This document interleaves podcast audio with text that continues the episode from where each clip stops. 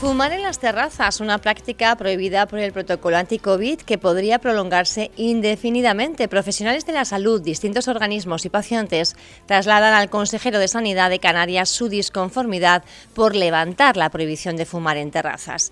Hablamos con Pedro Cabrera, presidente del Colegio Oficial de Médicos de Las Palmas. Buenos días, Pedro. Hola, buenos días.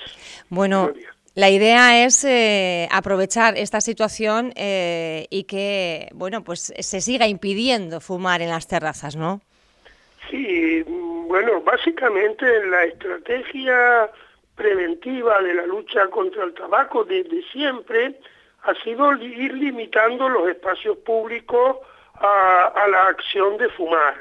El, eh, bueno, lo recordaremos que hace ya años pues se fumaba en el interior de los bares, en los restaurantes, en los aviones incluso, y todos esos espacios pues se han ido limitando.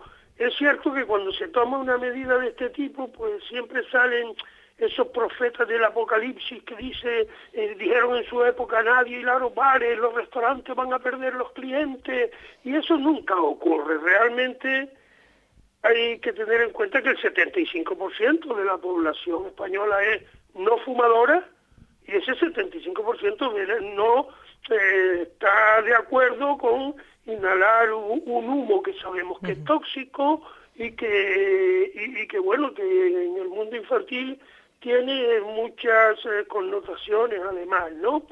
Eh, en definitiva, hemos conseguido, sin que los comercios hayan quebrado, como dicen estos eh, agoreros, hemos conseguido eh, terrazas eh, sin fumadores, es un sinsentido absoluto volver a autorizar a fumar en las terrazas. De hecho, otras comunidades autónomas van a mantener esa, pues, esa prohibición. Entonces, no entendemos a quién beneficia esta medida, sino, si no es que se quiere beneficiar fundamentalmente a las compañías tabaqueras. Pedro, eh, además ustedes eh, hablaban de terrazas de hostelería sin humos, pero tampoco estarían eh, aquí permitidos los aerosolis, esos eh, cigarrillos electrónicos. Eh, exacta, exactamente. El, eh, nosotros el tabaco lo equiparamos a los cigarrillos electrónicos. Los cigarrillos electrónicos no son más que posiblemente un, un falso avance queriendo vender algo que no tiene, co- eh, que, dando la imagen de que no hace daño, daño, tiene productos muy dañinos, entre otros la nicotina, entre otros la nicotina, pero ya la, la industria del tabaco fue quien inventó todas las teorías de la negación. Llegó un momento hace muchos años que cuando pusieron el filtro a los cigarrillos dijeron que se había acabado el daño porque todo quedaba en el filtro. Eh, cuando hicieron los cigarrillos light dijeron lo mismo y a medida que se va demostrando que todo eso no sirve para nada porque se siguen inhalando productos muy tóxicos, que ellos van vendiendo, ellos van vendiendo y para demostrar una mentira flagrante o, un- una idea sin ninguna base científica inicial, pues se tardan 10, 15, 20 años mientras sigue la venta. Entonces, bueno, el, el cigarrillo electrónico hoy en día en las políticas de prevención del tabaquismo hay que considerarlo igual que el cigarrillo. Más o menos, que ¿cuántas muertes produce al año el tabaquismo, Pedro? Mire usted, en España mueren 60.000 personas por culpa del tabaco cada año. 60.000 personas, es decir, que cada año el tabaco mata más que la COVID, mata más que la COVID. Entonces, pero eso está ahí, y claro, el, el problema del tabaco es que es una drogadicción muy potente, extrema- extremadamente potente. Cuando una persona es capaz de comprar un producto que le pone en letras grandes, esto produce cáncer, este producto mata, y lo sigue comprando y consumiendo, eso eh, demuestra, eso demuestra la, mm, la, la- la gran potencia, la gran adicción que tiene el tabaco. Y cuando decía, me refería a los niños, esto de fumar en las terrazas eh, hace que los niños vean el fumar como algo normal. ¿Eh? Los niños interiorizan la idea, los niños muchas veces hablamos de que los educamos, y sí que los educamos, pero los niños sobre todo son muy imitadores. imitan esto. Entonces, no podemos darle ese mensaje a los niños. Es decir, en principio debería estar prohibido fumar delante de un niño. De hecho, no se puede fumar en los parques infantiles y en una serie de, en una serie de sitios. Y claro, las familias van a las terrazas con sus niños. Y, y esto, ya digo, es un sinsentido que no hay por dónde cogerlo.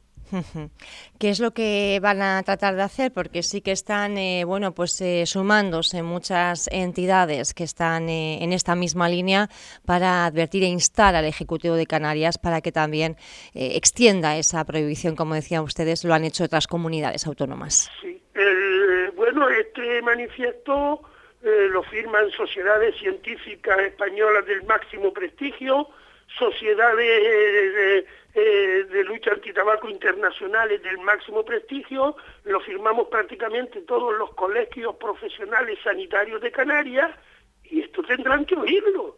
A, esto no se pueden eh, cerrar y como si no pasara nada.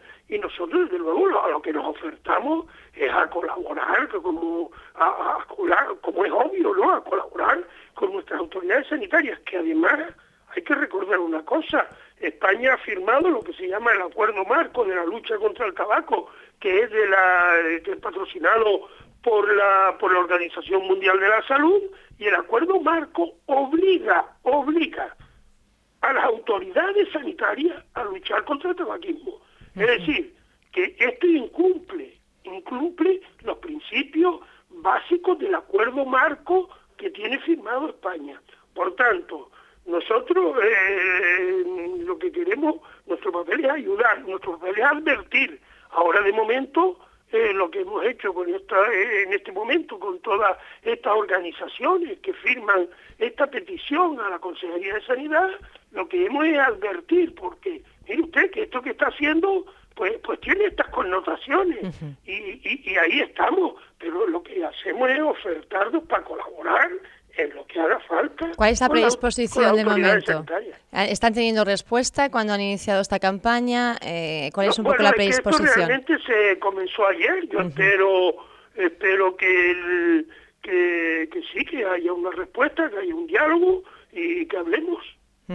Bueno, pues a ver si hablando se llegan, que se entiende la gente, ¿verdad? Y, y, se, y se hace por proteger al final el derecho a la salud que debería estar eh, por encima de todas otras cuestiones.